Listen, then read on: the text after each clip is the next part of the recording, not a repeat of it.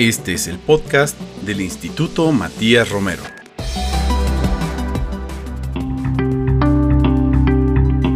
Bienvenidas y bienvenidos al podcast del Instituto Matías Romero. Les saluda su directora general, María Teresa Mercado. El día de hoy y durante las próximas semanas estaremos presentando un programa especial como parte de las conmemoraciones que el Gobierno de México ha realizado en el marco de los 50 años del golpe de Estado en Chile. El siguiente programa es el resultado de una investigación cualitativa realizada por la Embajada de México en Chile. Los testimonios que escucharemos pertenecen a hijas, hijos y una nieta de personas exiliadas durante los primeros años de la dictadura cívico-militar de Augusto Pinochet la cual inició a través de un golpe de Estado contra el presidente Salvador Allende el 11 de septiembre de 1973.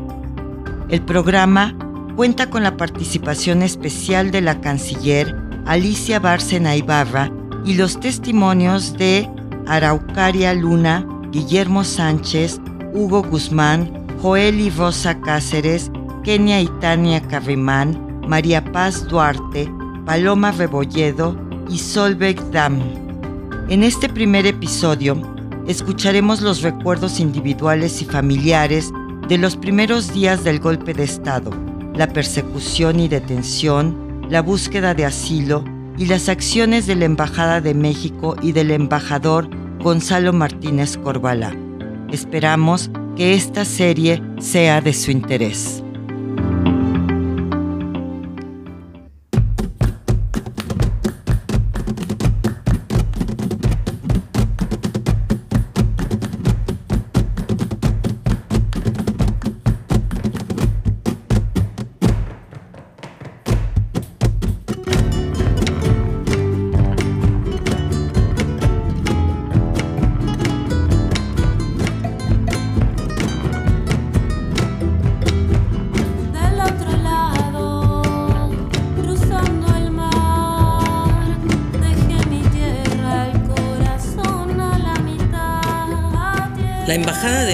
Chile presenta No me fui, me llevaron. Una aproximación al exilio chileno en México desde las segundas y terceras generaciones.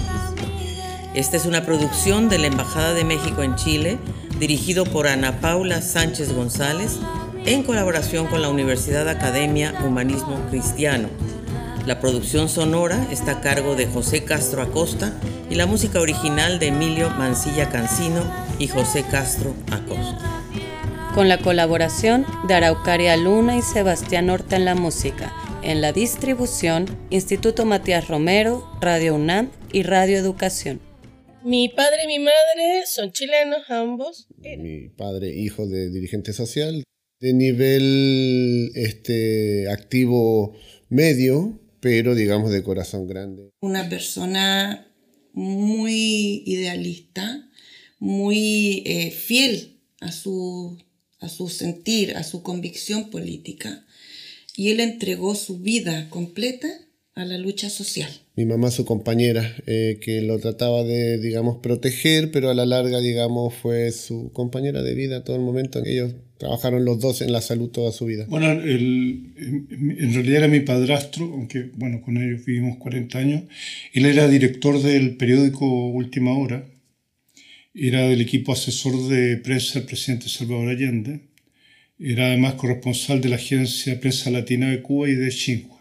Mi padre era un odiador de Allende. Mi madre hubiera dado la vida por Salvador Allende. Eh, trabajaba en el sur de Chile. Eh, entiendo que con comunidades mapuches. Mi abuelo era del Partido Comunista, era comunista. Era el encargado como el supervisor de la racionalización de los productos, como de todo Chile Mira, eh, hemos hablado con mi papá del tema, eh, tampoco es algo que él lo toque mucho a nosotros, sí siempre como que hemos demostrado interés y le hemos tratado de preguntar, pero eh, lo que me cuenta es que llegaron a una toma en la Florida con su mamá, estas típicas tomas como de campamentos donde vivían y todo, y ahí como que llegó una persona como hablarles un poco de política, de todo el tema de lo que tenía que hacer eh, la gente como para la revolución de, de, poder tener derechos, acceso a más cosas y todo. Y mi papá se fue metiendo en ese mundo. Él trabajaba en el Hospital Barros Luco y, digamos, clandestinamente hacía sus reuniones eh, con gente trotskistas, con gente posadista y leninista en el momento, traían y llevaban documentación que hacían llegar, digamos, a la cúpula del presidente Allende en ese momento.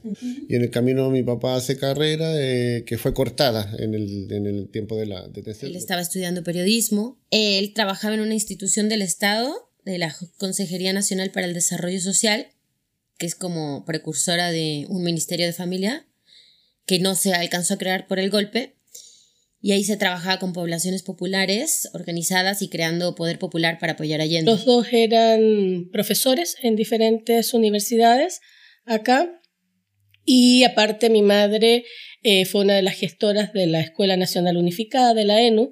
Ambos eran militantes, eh, pero yo creo que la que siempre fue mucho más eh, comprometida y más fuerte era mi madre. Fuerzas Armadas y de Orden han actuado en el día de hoy solo bajo la inspiración patriótica de sacar al país del caos que en forma aguda lo estaba precipitando el gobierno marxista de Salvador Allende.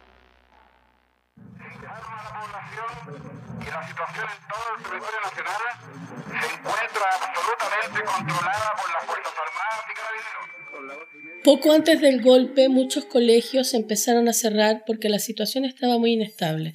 Venía inestable desde julio, desde que fue el, proceso que se llama el tancazo, el tanquetazo, que fue como un intento o un, medir fuerzas para el golpe. Si hablamos del día en concreto, del 11 de septiembre, recuerdo aviones porque vivíamos cerca, repito, de la casa de Salvador Allende, entonces había, se escuchaban aviones y empezamos a escuchar muchos aviones, yo no entendía mucho. Era una cosa muy rara porque en esa zona no pasan aviones. Entonces ya había algo raro ahí. Y eh, empieza a correr el día, en eso suena el teléfono.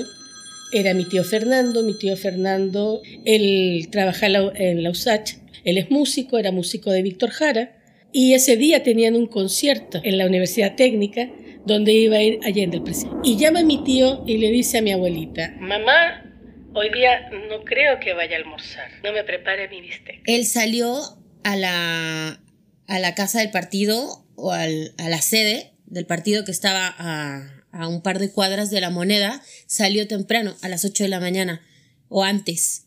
Y entonces le dijo a toda la familia, bueno, ya me voy, no sé qué, ¿no? Mi tía se iba al colegio y de repente eh, empiezan a llegar, a, llegar noticias. Pusieron la radio en la casa de mi abuelo y se escuchaban los bandos. Los bandos que decían que iban a bombardear, que iban a hacer no sé qué. cuando empieza el bombardeo se sentía, se alcanzaba a simbrar todavía. Entonces, es, una, es una, mm, un recuerdo de una sensación eh, muy de adentro, ¿no? Más allá de, de, los sonidos en sí, y de las lamentaciones, yo me acuerdo que una de mis tías se arrodilló y se puso a rezar. Otro, otro por ahí decía, era lógico, se lo merece. Sí, ese día mi papá, digamos, eh, eh, empieza a ver las noticias, le comenta a mi mamá y mi mamá le dice, no se te ocurra moverte de acá porque tú no vas a salvar a, a Allende. No, le decía a mi papá, pero es el compañero y tenemos que estar ahí. Mañó la pistola, un matagato, un 22 corto que mi papá tenía y con eso quería salir a defender la moneda mis recuerdos son que mi madre no estaba ese día, yo no tenía miedo porque estaba mi tía con nosotros, pero eh, sí recuerdo bien avionazos, muchos aviones y radios prendidas todo el tiempo, la radio, la radio, la radio, ¿no? Y una confusión total de ya no van a, ya no van a la escuela. ¿Por qué? No vamos a ir a la escuela, no, no van a la escuela. Y eso como en mi mundo infantil era, ¿cómo que no vamos a la escuela? Era medio un premio, ¿no? mi tía dice que, que se salió y fue, se fue caminando hacia el centro a ver qué pasaba. Y cuando llegó al centro era un caos, matanza, le tocó ver muchas cosas feas. Y cuando se encontró a uno de los compañeros de él, le dijeron, güey, reventaron eh, la sede del partido y los mataron a todos.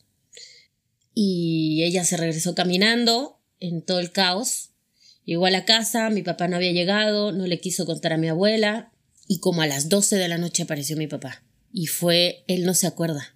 O sea, hay un bloqueo de que él sabe que salió para allá, pero tiene como un lapsus que no, que no se acuerda.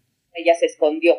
Entonces para mí fue una confusión de dónde está mi mamá, y por qué no vamos a la escuela, qué está pasando. Y como niño de siete, no entiendes mucho, no entiendes mucho realmente. Radio, radio, noticias, este, llantos, ¿no? Ya después de, del golpe empezó a haber un, un, proceso como de búsqueda, ¿no? De quién militaba acá, quién militaba allá. Y él eh, varias veces se salvó. Es posible que me equivoque en distintos episodios, mi hermana va a estar mucho más clara.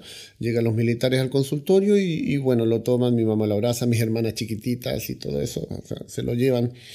Eh, a partir de eso, eh, el típico caso de todo detenido que, que, está un par de semanas sin saber dónde, ni cómo, ni cuándo están. Empiezan las esposas, mi abuelita, todos, digamos, a, a hacer la búsqueda de él. Eh, y así como también en el proceso se encontró eh, con militares, que en el fondo él estaba como, no te des vuelta, pero aquí te dejo algo para que comas, para que no digan que, no to que todos no somos iguales. Él vivió las distintas, esas distintas partes. Mi papá estuvo como un año detenido, fue torturado. Este, como para cuadrar un poco la historia, mi papá pasa por todos lados torturado estuvo en investigaciones, estuvo en, en, Carabineros, estuvo en Chacabuco, estuvo en la Fuerza Aérea, lo tuvieron en la Marina, estuvo en el Estadio. Yo me imagino que pasaron varias cosas en, entre esos años y, y, fue el golpe de Estado y a mi papá como al, no sé, no sé en realidad cuándo fue que, que lo tomaron detenido, pero él estuvo cerca de un año y medio, dos años, por lo que él me contó, la verdad, detenido y estuvo en el norte. Él fue Chacabuco, preso. ¿verdad? En Chacabuco, sí, estuvo preso. Él fue, él, él fue uno de los, y por lo que él nos cuenta, que la verdad es que no, no nunca ahonda mucho en el, en el tema, pero él está dentro de la comisión Ballet, eh, sí. Entonces, de hecho, creo que entonces, te puedo decir lo que comentamos nosotras. Eh, siempre llegamos como a la conclusión que a raíz de toda la tortura que vivió mi papá con este proceso y todo, eh, causó mucho dolor. fueron muy crudas porque, como te decía, leímos el tema del libro de la Comisión Ballet y el tenerlos como en estos catres de fierro y mojarlos, generarles corriente en los genitales. Entonces fue súper crudo y de repente igual nos quebramos cuando conversamos de esos temas porque son cosas que eh, a pesar que no nos tocó vivir a nosotros directamente, sí nos siguieron mucho, sí, nos resintió mucho ese tema eh, en todo tipo de aspectos, en el ámbito familiar. Eh, con nuestros papás el mismo tema de generar relaciones. Mi papá luego de esto fue como una persona como que carga mucho dolor al día de hoy él.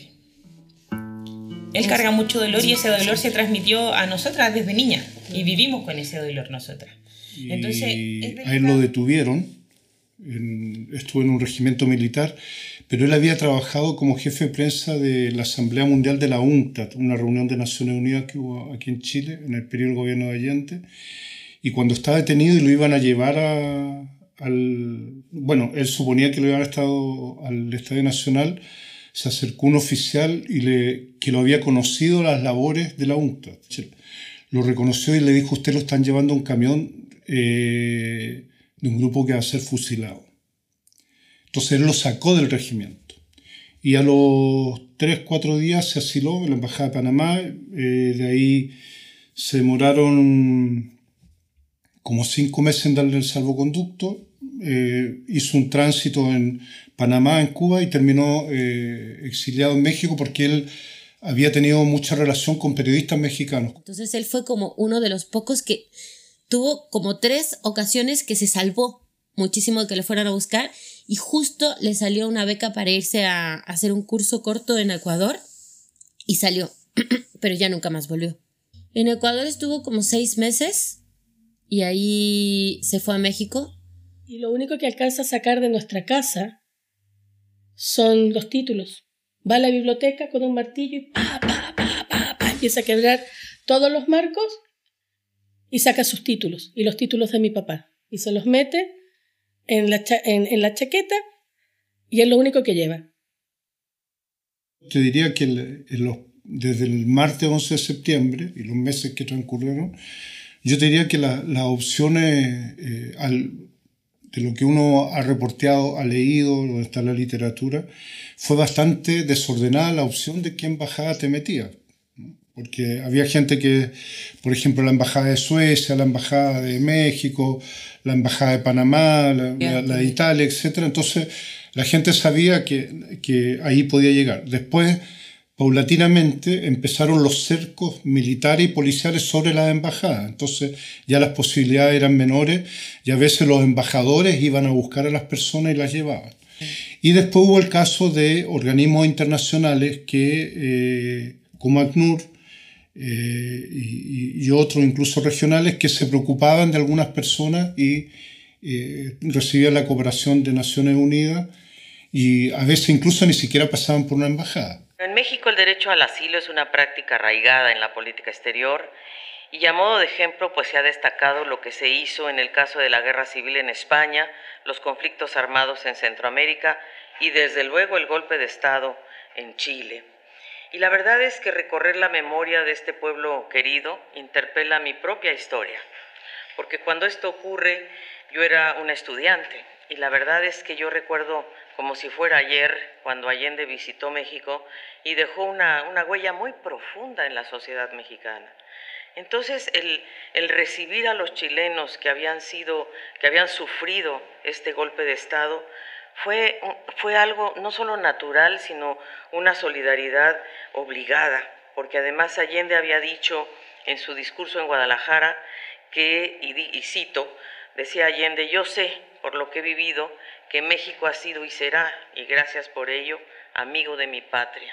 Fueron palabras que presagiaban ese final y por eso creo que para México, eh, más que una decisión por obligación, fue una decisión de cariño, de afecto, porque el alma de Chile había penetrado en la sociedad mexicana.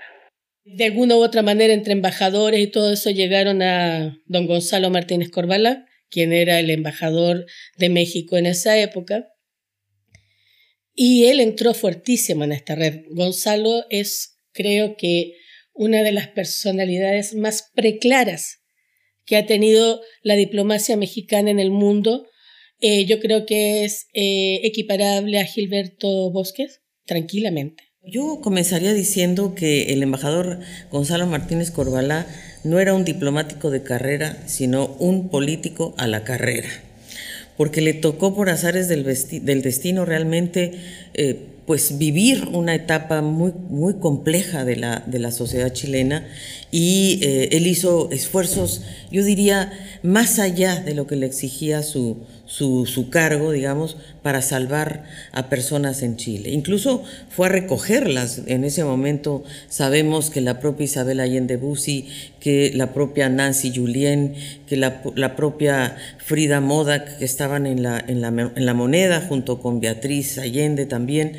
Entonces se desplegó el, el embajador Martínez Corbalá para ir a buscarlas, donde fuera que estuvieran, para traerlas a la residencia y a la Embajada de México. Así es de que yo creo que lo que impulsó al embajador eh, Martínez Corbalá fue su cercanía con Allende. De hecho, hubo cuatro visitas oficiales entre, entre el presidente Luis Echeverría y, y Salvador Allende en diferentes momentos. Así es de que había una relación muy cercana y creo yo que ahí pues se hicieron vínculos muy profundos, pero sin duda la valentía de Gonzalo Martínez Corbalá fue increíble, no solamente con la familia de Salvador Allende, sino con amigos, amigas, que él fue a buscar personalmente en su auto para traerlas aquí a, la embajada. Y yo la verdad creo que... Eh, México ganó muchísimo lo que Chile se perdió, porque llegaron a, México realmente personajes del mundo artístico, académico, científico, músicos, que enriquecieron a, nuestro, a nuestro país. Los trabajadores deberán permanecer en sus sitios de trabajo, quedándoles terminantemente prohibido abandonarlo. Ella tenía que llegar a la embajada preguntando por Eduardo. Eduardo era el mayordomo de la embajada. Pero creo que se equivocan por media hora, por una hora. Y llega ella a la puerta, mi madre era muy guapa, y dice, vengo buscando Eduardo. Y los militares le dicen, no está, salió. Pero ¿cómo es posible si le traigo un recado de su mamá desde el sur? Y dice que en eso se da cuenta, mira para arriba y ve que por las ventanas de arriba de la casa del embajador le hacen señas y le dicen que no es la hora. Pero en eso aparece alguien por la puerta y mi mamá le dice, arriesgándose porque ella no conocía al famoso Eduardo, Eduardo, le traigo un recado de su madre. Y era Eduardo. Y sale, pide que abran las rejas y dice mi mamá que ella dio el paso más largo que ha dado en toda su vida y él la, la abraza y le dice, ella, ella le dice, no me deje, me vengo a asilar. No hay problema. Entra a la casa, se desmaya. Después de todo eso, mi mamá dice, mi marido, ¿qué pasó con tu marido? ¿Lo mataron? No, está afuera. Y dice mi papá que de repente se le acerca un carro azul marino, muy bonito, y le dice, súbase. No le quedaba otra, se sube. Y mi mamá eh, llegó a la casa de vuelta y nos tomaba mi hermano chico y a mí, mi hermano tenía cinco, yo siete, tengo una hermana, tenía una hermana de doce y una de nueve. Nos tomaba mi hermano y a mí de la mano adelante y mis dos hermanas iban atrás de nosotros. Caminábamos por un pasillito de la casa y nos decía, cuando yo diga ahora, se nos metemos al baño. ¿Cómo? Una, dos, tres. Nos hacía caminar por ese pasillo y decía ahora y nos metía al baño. Otra vez. ¿Pero qué es esto, mamá? Háganme caso. Y volvíamos a ensayarlo una, dos, tres al baño. Y eso lo hicimos muchas veces y yo no entendía por qué y no nos decía En algún momento mi madre se vuelve a ir y mi tía, no sé qué día precisamente, Ana Paula, para qué miento, nos levantan muy, muy, muy temprano, cinco seis de la mañana, oscuro total, nos dicen pónganse el uniforme, tomen los bolsones, como se le llamaba a las mochilas, sin nada dentro. Y yo, ¿cómo sin nada? No, sin nada. Uniforme, vamos a la escuela. No. Nos toman a los cuatro, nos llevan a una esquina y pasa un auto con una mujer con pelo rubio cortito y nos dicen súbanse. Yo, ¿quién es esta mujer? Era mi madre, con una peluca rubia. Y mi tía le dice a mi mamá, mucha suerte. Y nos vamos, de noche todavía.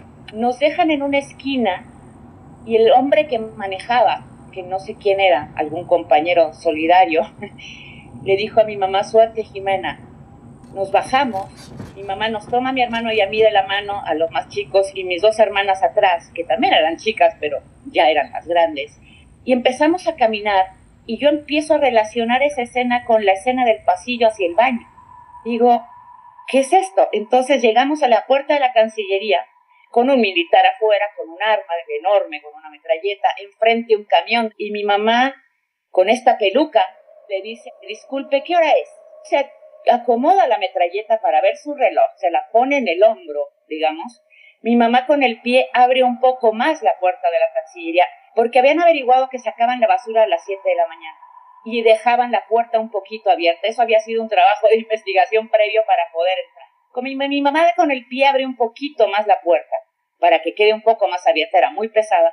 Siete y media, señora, algo así. Y mi mamá dice, siete y media se nos hace tarde y nos empuja a los niños de adelante a la Cancillería. Mis hermanas se acuerdan también de lo que había que hacer y corremos hacia el interior de la casa. Los del interior de la casa, corran, corran. Entramos y los de enfrente le dice, se te metieron cinco, huevón. Y nos metimos a la Cancillería mexicana. Y estando dentro ya del territorio mexicano, la bienvenida de toda la gente que ya estaba dentro y te abrazaban y yo como niña no, no entendía mucho qué estaba pasando. Saben, esto es algo que nunca, nunca superas. Nunca. Eh, un día mi madre está llorando en una escalera de las interiores y se acerca Gonzalo, Gonzalo Martínez Corbala. Y le dice, Gladys, ¿qué te pasa? ¿En qué te puedo ayudar? Le dice, Gonzalo, necesito a mis hijos, no sé dónde están algunos, porque se repartieron y nos concentran en la, casa de mis abuelos. Y él tiene un gesto precioso con nosotros. Nos dice, mañana los voy a venir a buscar para que se reúnan con su papá y su mamá. Y ustedes se van a ir a México. Y nos lleva un libro gigante de la embajada que era México. Eran puras eh, fotos y todo eso para que vean dónde van a vivir. Y al otro día llega don Gonzalo con un asistente en un carro también muy lindo y muy grande a buscarnos nos despedimos de nuestros abuelos y bueno, no, nunca supimos, no, no sabíamos, no estábamos conscientes de que nunca más los íbamos a ver, porque en el proceso del exilio ellos murieron. Él salía, por cierto, en su auto con un salvoconducto que decía voy a recoger a Isabel Allende y a sus hijos, y en realidad iba a recoger a, los que más podía, ¿no? Y, realmente recogió a mucha gente, salvó a mucha gente. Ya la residencia estaba rodeada por militares y él inclusive, pues con su presencia, con su prestancia, y, y toda la, residencia rodeada de militares, él realmente tuvo la osadía de de, pues de atravesar esas y franquear pues hasta siete u ocho barreras de militares. Y también creo que fue muy capaz de movilizar pues cinco aviones que, que, fueron los que vinieron a recoger a estas personas. En la residencia estuvieron hasta 1974, cuando ya se rompen las, las relaciones con, con Chile, y, creo que Gonzalo Martínez Corbalá, aunque se fue uno de los primeros que se fue en los aviones con la familia Allende, desde México también continuó realmente eh, propiciando que hubiera un pues un rescate, un salvamento, un, y que se les diera a todos la, yo diría bienestar y, sobre todo allá en México también él logró que mucha de la gente que se fue consiguiera trabajo inmediatamente, se pudiera insertar en la sociedad mexicana. O sea, eso, eso salvó a mi abuelo. ¿Cachai? O sea, si no hubiese sido por eh, el embajador que aceptó a la gente en su casa y en la embajada de México, mi abuelo no estaría aquí vivo. ¿Cachai? El embajador se podría haber hecho el tonto, ¿cachai? Y como decir, no, yo no me meto a Dios, pero por suerte tuvo como esa solidaridad y esa empatía de salvar a la gente que se pasaba a su casa y a la embajada y, sacarlos también, porque una cosa es recibirlos y otra cosa es sacarlos de Chile. Pero en el fondo tuvo su vida y pudo tener su libertad y de no estar, pero es que así terrorificado, así muerto de susto porque le iba a llegar un balazo en la cabeza o un balazo por la espalda. ¿Cachai? Como, no, ni siquiera tengo palabras para describir lo que hizo el embajador. ¿Cachai? Como lo encuentro así, heroico. De verdad que eso, esa es la palabra como que más se acerca, como heroico. Había mucha gente, dormíamos en el suelo, algunos, nosotros dormíamos en, un, en el suelo, en una alfombra, gente en la escalera, gente en la tina, era, estaba muy, muy bien. Muchos niños que nos aburrían, que hacíamos travesuras, adultos hablando de política, obviamente, eh, tristeza, mucha tristeza. Yo veía la tristeza de los adultos y decía, ¿por qué están tan tristes? Y, y mucha solidaridad. Cuando yo estuve, el tiempo que yo estuve en la embajada, éramos yo creo que unos 20 niños. Jugábamos, teníamos clases de educación física, con dos, eh, había unos hermanos que eran profesores de educación física. Ya en la embajada, nosotros éramos la familia más grande, porque éramos cinco hijos y ya con los dos papás éramos siete. En esa época creo que éramos como 350 personas adentro de la casa y que es una casa grande, pero es una casa. Entonces, a mí me juntaban dos silloncitos y me hacían una cama, ¿no? Y para mí era muy, muy bonito porque había una bandera mexicana gigante de seda, bordado el escudo precioso y el ojo del águila y el ojo de la serpiente eran como de cristal. Y me ponían los silloncitos cerca de la bandera. Va a sonar medio patriota, pero así fue. Entonces yo me acuerdo que yo me dormía mirándola y la tocaba.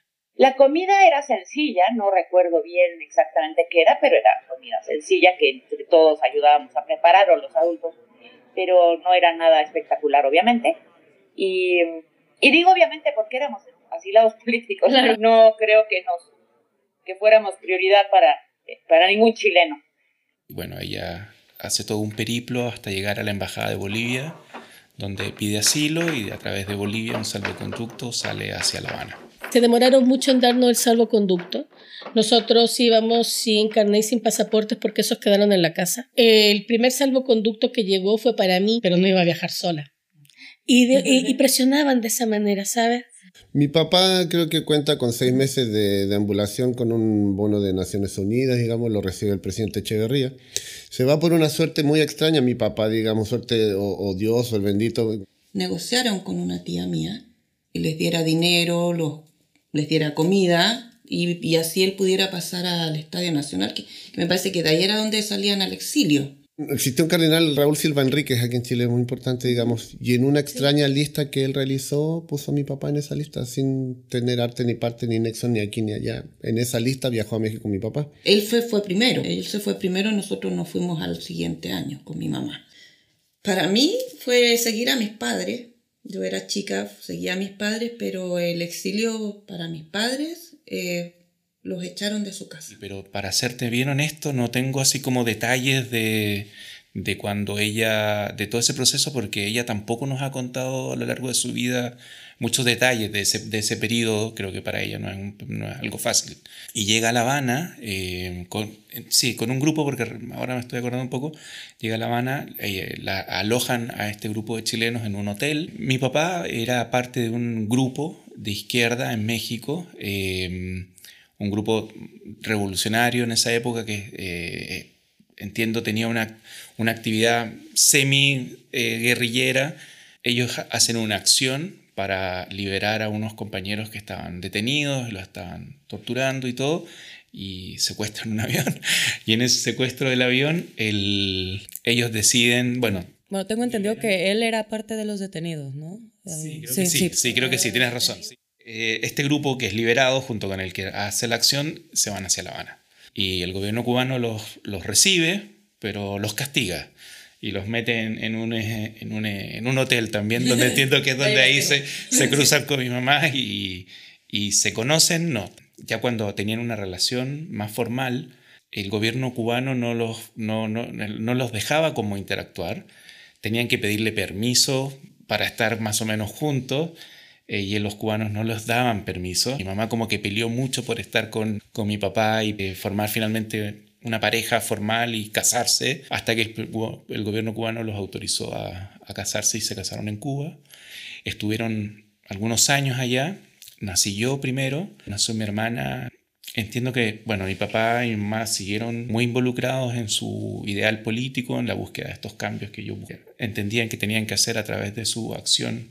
Entiendo que se separan mi, padre, mi papá y mi mamá y mi papá decide irse a El Salvador, donde estuvo muchos años. Y lo que yo recuerdo y manejo como historia es que mi mamá en un momento dice, bueno, vámonos cerca donde esté tu papá y eh, nos fuimos a Nicaragua. Era nuestro vuelo, que era el último vuelo además eh, de, eh, de Aeroméxico porque Aeroméxico había estado llevando a los primeros exilios. Este era el último vuelo de la línea aérea mexicana que iba a pisar solo chileno. Yo tenía miedo. O sea, te digo, la seguridad era que estaba Gonzalo, estaba el capitán Carrillo, que era, si no me equivoco, el capitán Carrillo era el agregado militar. Viene un momento que es cuando empiezan a revisar lo que llevamos antes de dejarnos a subir al avión. Y a mí Gonzalo me había regalado una muñeca, que seguramente era de alguien de sus hijos, no sé. Y lo primero que hacen el señor militar tan amoroso es que agarra con la bayoneta y ¡pum! rompe la muñeca. Nos suben en otros buses, nos separan a mi familia. Los primeros en subir al avión son mi papá y mi hermano mayor. Y cuando mi papá va subiendo al avión, eh, uno de los escoltas de, de, militares le agarra el brazo. Y mi papá dijo, ya, hasta aquí llegué. Porque además te decía el capitán Carrillo, si les dicen que corran, no corran. Es caminando. Si ustedes corren, se puede aplicar la ley fuga. Por lo tanto, caminando, tranquilos, sin ningún problema. Los niños de la mano, los niños no pueden correr, porque era la losa, o sea, no había manga ni nada, o sea, pasabas por la losa. ¿no? Y bueno, le toca a mi primero a mi papá y a mi hermano, agarran a mi papá del brazo, el militar corta cartucho, saca una bala y le dice, para que vuelva pronto, profesor. Mi papá, una época dio clases en la FACH, en la Fuerza Aérea, y él había sido alumno de él. Y lo quería, entonces le da esa bala como de recuerdo, pero mi papá dice que subió al avión, pero así que, que no daba más, ¿no? Ya luego vamos nosotros y venía en este avión, venían eh, nueve mujeres embarazadas, venía este pequeño que estaba recién nacido, que es el exiliado más pequeño de la historia, que nació dentro de la embajada, uno de los últimos en entrar, un político, no lo dejan subir al avión. Y entre el capitán Carrillo y los militares chilenos se lo empiezan a pelear así así como en caricatura, ¿no? Un brazo para acá y el otro brazo para allá. Y ahí hay una gesta muy hermosa, porque el capitán Carrillo saca una bandera mexicana, se envuelve con la bandera mexicana y con esto le dice, disparen, porque si ustedes disparan es un conflicto internacional. Estuvieron abrazados con la bandera, pero para esto ya habían pasado un montón de horas, por lo tanto el vuelo para esto se había agotado el agua, la comida. Como ya no tenía nada, tuvo que hacer sí o sí escala en Panamá la escala en Panamá fue horrorosa, porque como éramos exiliados, se subieron los, eh, los, eh, boinas negras y a mí me dieron ganas de ir al baño.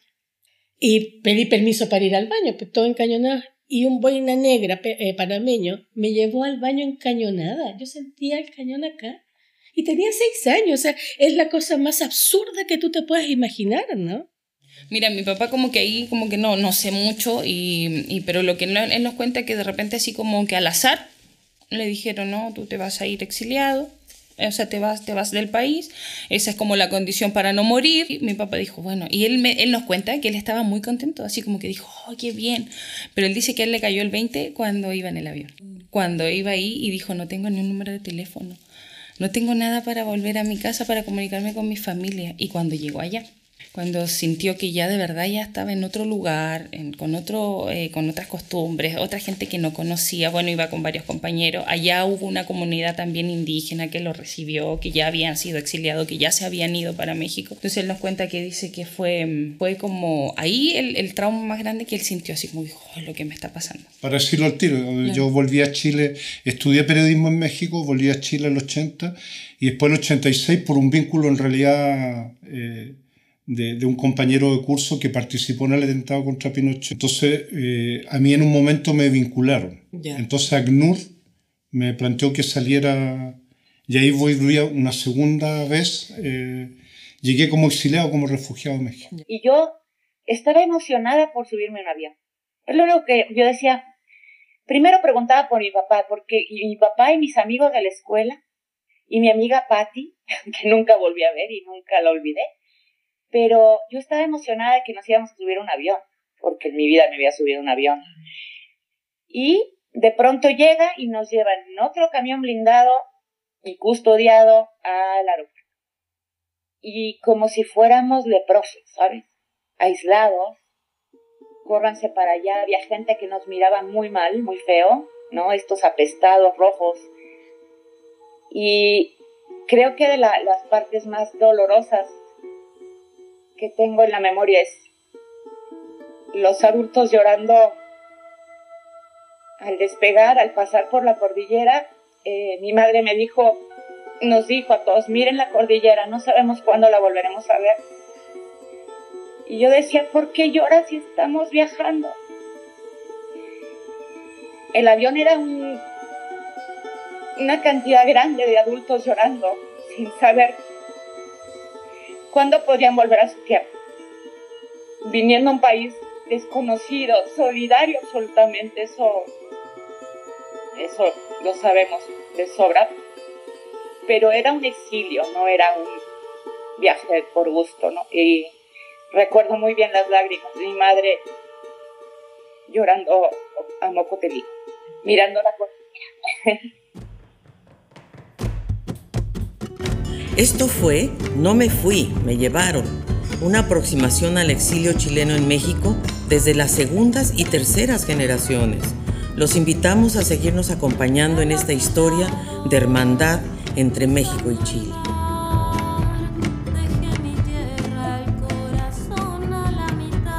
Agradecimientos a todas las y los participantes por su valioso testimonio en este proyecto también agradecimientos por su difusión e interés a la red de radios universitarias y red de radios públicas en México. Este programa es ajeno a cualquier partido político, los testimonios y opiniones aquí expresados son el resultado de una investigación cualitativa y no necesariamente representan la postura del Gobierno de México.